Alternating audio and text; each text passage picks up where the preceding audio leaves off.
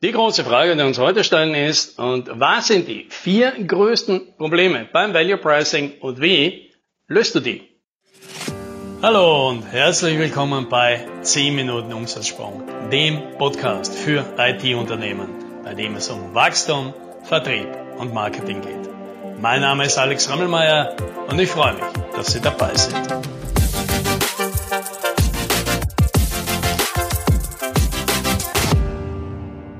Was wir heute machen, ist vielleicht irgendwie so eine Zusammenfassung von vielen Dingen, die wir hier im Podcast immer wieder einzeln besprochen haben. Und es geht eben, wie so häufig, ums Value Pricing, warum Value Pricing oft nicht so funktioniert, wie man es sich erhofft hätte. Denn, ja, was ist die typische Situation? Zu mir kommt ja niemand und sagt, oh mein Gott, ich habe gesehen, da gibt es dieses Value Pricing, das ist ja so eine geniale Idee, das muss ich unbedingt mal ausprobieren. ist mir noch nie passiert, denn tatsächlich hat ja jeder von diesem Value Pricing ja schon gehört. Und die meisten haben auch was ausprobiert. Die meisten haben versucht, eben Packages zu bauen oder nutzenorientierte Preisführung und so weiter. Und es hat dann eben nicht so geklappt, wie man sich erhofft hat. Ja, dann steht eben in Frage, naja, geht das bei meinen Kunden, geht das mit meinen Produkten, geht das in meiner Branche überhaupt? Ja, und kurze Antwort ist, natürlich geht es, aber es ist vielleicht nicht immer so einfach, wie man glaubt, denn tatsächlich gibt's Probleme, was das Value Selling verhindert. Und diese vier häufigsten Probleme, die gehen wir jetzt durch. Ja, fassen wir hier noch einmal zusammen, was die vier Probleme sind und wie man das lösen kann. Ja, das ist dann quasi auch das Umsatzsprung Value Pricing System. Ja, das hat vier Komponenten und jedes davon löst genau eines dieser Probleme. Ja, die gehen wir jetzt nochmal durch. Kannst du noch einmal nachvollziehen? Ist das vielleicht auch was, was bei dir der Fall ist? Wieso es bei dir vielleicht nicht so geklappt hat? Und was kannst du eben machen, damit es das nächste Mal besser funktioniert? Also, was sind jetzt nochmal die vier Probleme, an denen das Value Pricing scheitern kann? Ja, Nummer eins, die falschen Kunden, ja, die falschen Leads. Nummer zwei, falsche Positionierung, ja, schlechte Positionierung. Nummer drei, das ist kein passendes Angebot. Ja, dein Angebot funktioniert nicht für Value Pricing. Und Nummer vier, du hast den falschen Beratungs- und Verkaufsprozess. Na, das sind die vier Themen. Ja, jetzt gehen wir die Reihe mal durch. Ja, erster Nummer eins, die falschen Leads. Viele scheitern am Value Pricing, weil sie mit den falschen Leuten reden. Und tatsächlich ist die Mehrheit der Personen nicht geeignet für Value Selling und Value Pricing. Und zwar aus dem ganz einfachen Grund, weil diese Personen für den Value nicht zuständig sind. Das ist ein Fehler, den wir natürlich gerne selber machen, weil wir ja unternehmerisch denken und ständig irgendwie an die Zukunft denken und wie wir mehr nutzen und mehr, mehr Value schaffen können. Für die meisten Personen ist das nicht der Fall. Ja, typische Angestellte und der typische Manager auch, die sind nicht dafür da, Value zu schaffen. Die sind dafür da, einen Job zu machen, die sind dafür da, einen Bereich zu managen, den gut zu führen, den vielleicht auch zu verbessern und die Ziele dieses Bereichs zu erreichen. Und natürlich ist es wünschenswert, dass man da noch ein bisschen über den Tellerrand hinausschaut, aber das geht sich einfach meistens für die meisten Leute einfach nicht mehr aus. Die sind schon genug beschäftigt, das zu tun, was man von ihnen erwartet. Und es ist auch zu viel verlangt glaube ich einfach, dass man von diesen Personen auch noch erwartet, dass sie neben ihrem Team, ihrer Abteilung, sich selbst auch noch auf die Firma schauen, die ja vielleicht sehr groß sein kann. Ja, und das heißt natürlich, die meisten Manager, das sind die, sozusagen die meisten Ansprechpartner, mit denen wir Verkaufsgespräche führen, die sind nicht für Value zuständig. Ja, also ganz klassisch, wenn du ein ERP-System oder ein CRM-System einführst und dein Ansprechpartner ist jetzt der IT-Leiter, dann kannst du das Value Selling einpacken. Denn der IT-Leiter ist nicht dafür zuständig, dass im Vertrieb mehr Value in der Zukunft realisiert wird. Ja. Der ist nicht dafür zuständig, dass der Vertriebsleiter im nächsten Jahr sich leichter tut, seine Quote zu erfüllen. Der IT-Leiter ist dazu da, dass eine Software, die sich der Vertriebsleiter jetzt irgendwie einbildet, hier eingeführt wird, und zwar ja, so, dass es halt für den IT-Leiter passt, ja, ohne Probleme, ohne Schwierigkeiten, ohne Vendor-Login, oh, möglichst flexibel, ohne zusätzlichen Aufwand, innerhalb von Budget, ohne große Fixkosten und so weiter. Das sind die Dinge, die den interessieren.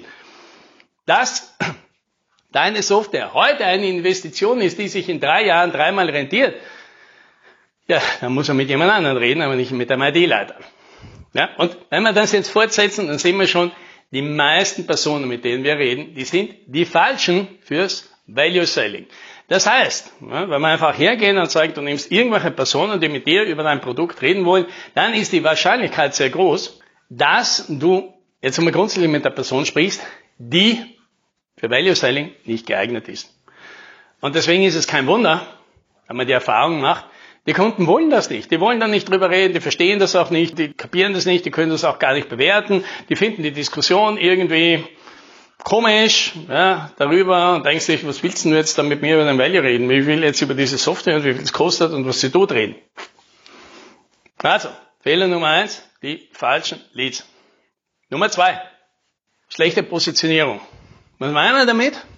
Weil der Kunde dich wahrnimmt als irgendjemand, der eine vergleichbare Leistung macht am Markt, vielleicht ein bisschen besser, aber grundsätzlich jetzt nicht groß anders als alle anderen, dann kannst du das Value Selling wieder schmeißen, auch selbst wenn du bei der richtigen Person bist. Weil naja, weil diese Person sagt, hey, ich finde das gut, was du da machst. Mir gefällt das. Ich verstehe auch den Value dahinter. Ich verstehe deine Argumentation. Ich kann die nachvollziehen. Ich finde die gut. Und ja, den Preis, den du mir jetzt machst, diesen Value-Preis, den finde ich grundsätzlich auch gut. Aber es gibt halt einen anderen, der macht das Gleiche billiger. Und dann verstehe ich jetzt nicht, ja, dann denke ich mal, ich würde dich ja gerne nehmen, ja, aber der andere macht es mal für die Hälfte warum soll ich dir jetzt so viel mehr zahlen dafür? Also nicht, dass es mir das nicht wert wäre, aber irgendwie fühle ich mich gerade dumm, wenn ich dir mehr zahle. Und damit haben wir ein Problem. Ja? Wenn du einfach positioniert bist als einer von vielen, vielleicht mit einem leichten Vorteil, der dem Kunden vielleicht auch 10% mehr wert wäre, das ist einfach zu wenig fürs Value Pricing. Ja? Value Pricing braucht eine bessere Positionierung, eine Value Positionierung. Da muss es schon der Beste in deinem ganz spezifischen Segment sein. Problem Nummer drei. Dein Angebot ist nicht für Value Pricing gemacht. Und woran erkennt man denn ein Angebot, das nicht für Value Pricing designt ist? Ja, das ist das typische Time and Material Angebot, wo man irgendwie eine neue Verpackung drumherum bastelt und ein neues Preisschild dranhängt. Und das sind die Produkte, bei denen die Kunden und auch wir, wenn wir in der Kundensituation sind, den Preis kriegen und dann intuitiv, ja, impulsiv sofort versuchen, den Stundensatz, der dahinter steckt, irgendwie auszurechnen. Ja, das kennst du vielleicht. Da gibt es eben Angebote, bei denen es passiert und andere, bei denen es eben nicht passiert.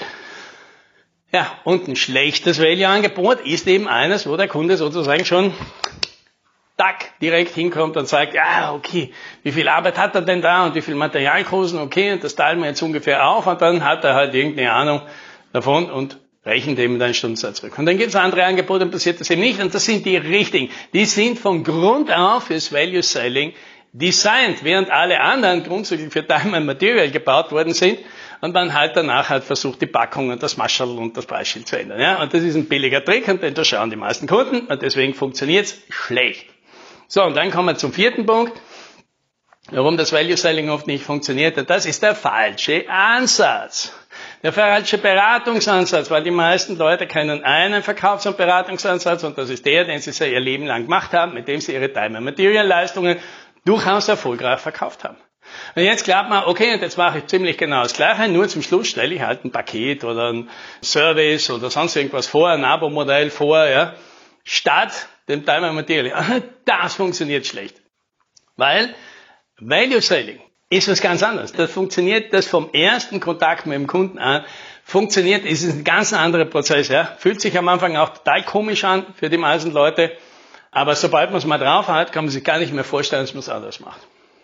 So, und jetzt die vier Probleme. Also wenn du jetzt sagst, ja, eins von den vier oder mehrere, ja, da erkennst du dich vielleicht wieder ja, dann hast du jetzt einen guten Ansatzpunkt zu sagen, okay, da muss ich wohl dran schrauben, um meine Chancen, ja, wirklich Value Pricing, Value Selling bei mir durchzuziehen, massiv nach oben zu drehen. Denn tatsächlich, wenn du alle vier Sachen gemacht hast, dann funktioniert Value Pricing, Value Selling auch durchgängig.